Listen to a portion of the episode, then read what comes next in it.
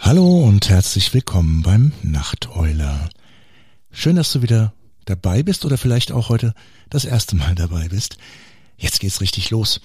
Die erste, naja, in Anführungszeichen, richtige Episode vom Nachteuler.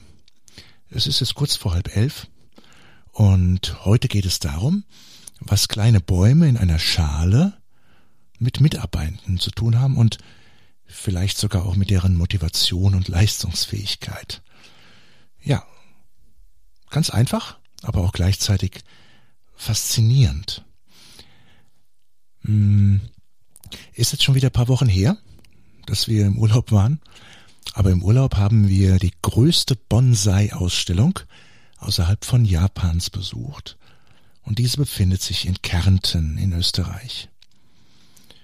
Und dort war eine Gruppe von Menschen und auch ein Mann, der zu diesem Museum gehörte, in grüner Forstkleidung.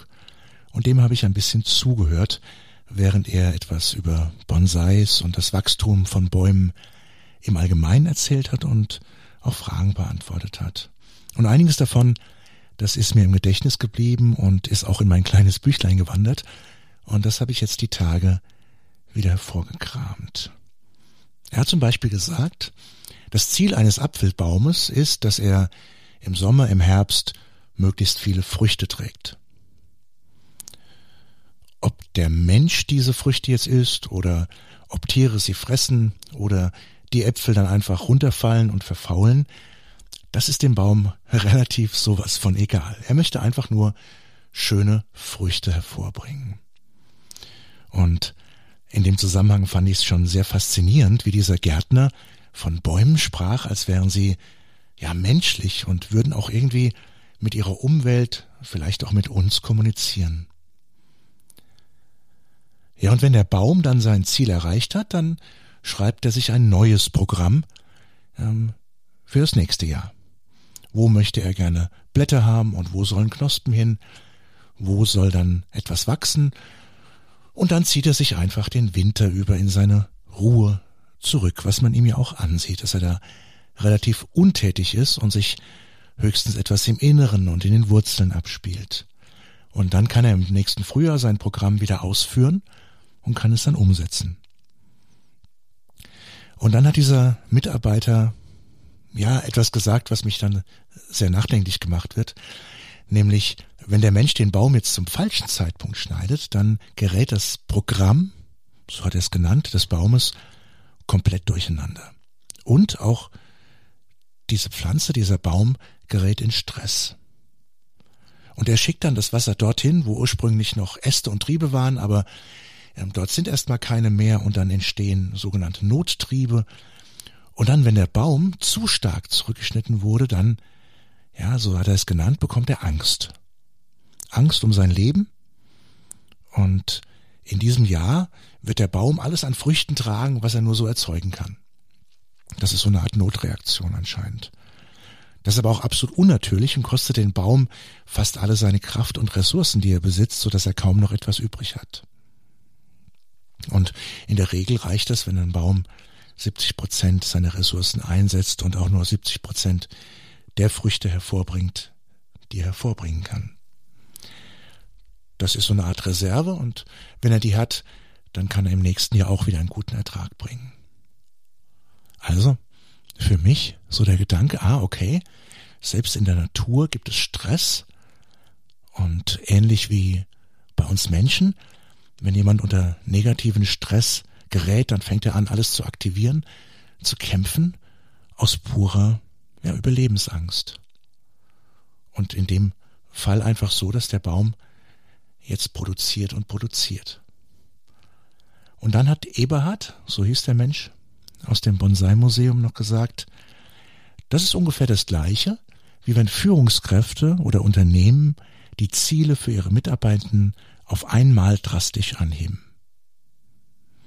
Ja, weil es die Marktlage so erfordert oder aus anderen Gründen. Und dann geraten die Mitarbeitenden in Stress.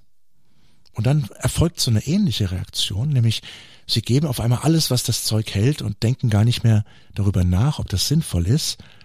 Sie versuchen nur diesem Druck irgendwie zu entfliehen. Hauptsache, sie erzielen Ergebnisse. Und das sorgt dann bei vielen Menschen dafür, dass sie sich auspowern, aus Angst, Probleme bekommen zu können, ähm,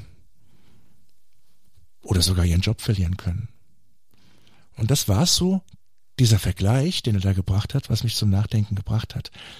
Was ist denn, wenn jetzt ein Mitarbeiter, eine Mitarbeitende mit ihrem persönlichen Programm, mit ihrer Strategie 80 oder 85 Prozent der Ziele im Jahr erreicht, ähm, dafür im nächsten Jahr 105.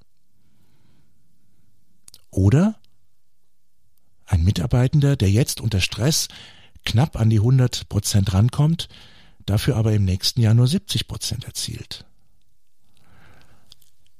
Ja, Druck und Stress können motivieren, aber es gibt ja auch genügend Menschen, die behaupten, nur unter Stress seien sie leistungsfähig und fangen deshalb an, erst kurz vor Prüfungen zu lernen oder ja, sie schieben auf, ne, prokrastinieren im privaten oder im beruflichen Bereich bis zum letzten Moment, ja, und teilweise eben äh, noch drüber hinaus. Aufschieberitis, ja. Fakt ist ja, dass ein gesunder, positiver Stresslevel uns antreibt, uns Energie gibt, positive Stoffe in unserem Körper ausgeschüttet werden. Wir aber aufpassen müssen, dass wir eben vom negativen Stress nicht ja beeinflusst oder sogar platt gemacht werden. Weil unser Gehirn dann vielleicht ähnlich, so wie dieser Baum, in einer Art Notbetrieb läuft. Ja, Fight or Flight, Angriff, Flucht, Stache und so weiter. Da ist halt nichts mehr mit Logik, mit gesundem Menschenverstand, mit Strategie, ähm, mit ähm, der Selbstorganisation und dem sinnvollen Einsatz von Ressourcen, die uns zur Verfügung stehen. Ja, und diese Stressreaktionen sind natürlich alles Verhaltensweisen, die uns weder bei komplexen Aufgaben im Beruf oder einfach auch schon zu Hause wirklich hilfreich sind.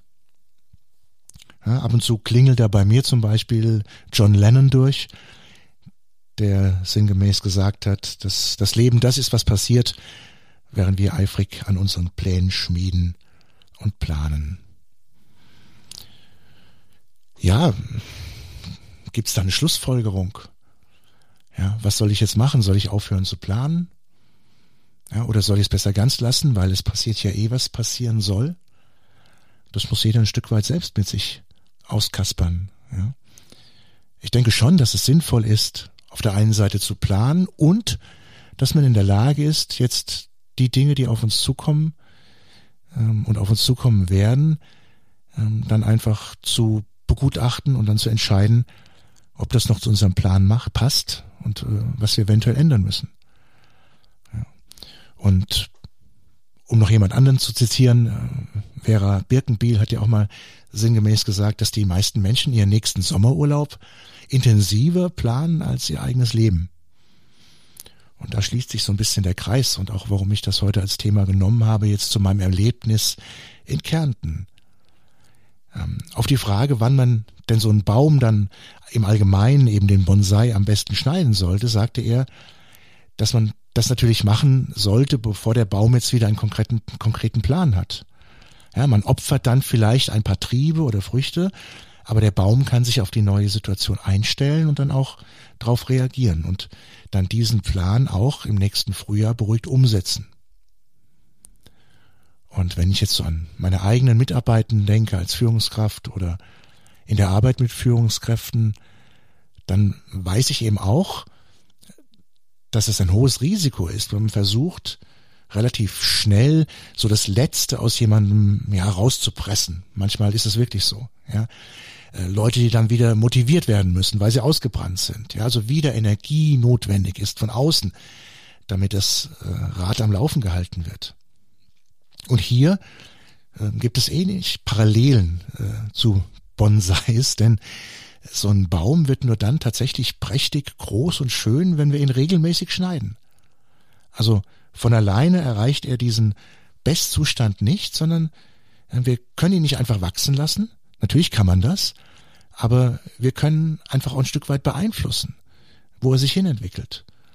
Und dazu braucht es immer ein gesundes Verhältnis zwischen der, der Größe der Wurzel, der Fläche der Wurzel und dem, was einfach auch über dem Boden wächst, habe ich gelernt. Und ich denke, das lässt sich auch sehr, sehr schön auf die Entwicklung von Menschen übertragen. Ja? Und lustigerweise vergleiche ich in Führungscoachings oder Seminaren auch immer die Führungskraft in ihrer Rolle mit dem Beruf der Gärtnerin oder dem Gärtner. Und ich versuche mit meinen Teilnehmenden zu entwickeln, herauszuarbeiten, dass es wichtig ist, Mitarbeitende genau da einzusetzen, wo sie sich am besten in ihrer Natürlichkeit entfalten können. Also so, wo ich wenigst, wenig möglich, so wenig wie möglich dran rumschneiden muss, rumdoktern muss. Ja, wenn jeder da, wo er sich wohlfühlt, einfach auch wachsen kann und seinen Fähigkeiten entsprechend auch erfolgreich sein kann. Und dafür ist die Führungskraft wieder notwendig, erstens um das zu sehen, zu erkennen und zu entscheiden, dann aber auch um die notwendigen Rahmenbedingungen zu schaffen, die das ermöglichen. Das Arbeitsumfeld, dass jemand gut arbeiten kann und auch dann in diesem Arbeitsumfeld an seiner eigenen Arbeit, an seiner eigenen Leistung wiederum wachsen kann. Und da ist es mit der Motivation auch wichtig. Von außen brauche ich immer etwas, was unterstützt. Das ist dann, ja, meinetwegen so der Dünger. Und eine Erkenntnis, die mir immer im Gedächtnis bleibt, wenn es besonders um die Arbeit mit Menschen geht, dass das Gras nicht schneller wächst, wenn man daran zieht. Auch das ist, glaube ich, eine asiatische Weisheit. Und auch das als Führungskraft zu erkennen und zu beherzigen, dass bestimmte Dinge nun mal ihre Zeit haben und ich natürlich versuchen kann, möglichst viel in dieser Zeitspanne einfach auch zu erreichen, aber alles, was darüber hinausgeht, eben manchmal nicht funktioniert. Ja, das waren so meine Notizen für heute. Und ähm, wenn du möchtest und vielleicht ähnliche Erfahrungen hast oder einen Beitrag leisten kannst, dann komm doch gerne zu uns in die Nachteuler Facebook-Gruppe. Und wenn du schon drin bist, dann schreib einfach mal, was dich jetzt so beschäftigt hat. Ähm, nach den Gedanken, die ich jetzt in dieser Episode einfach mal geäußert habe. Ja, freut mich sehr, wenn wir da einen kleinen Dialog initiieren können. In diesem Sinne, bis zum nächsten Mal, der Markus, der Nachteule.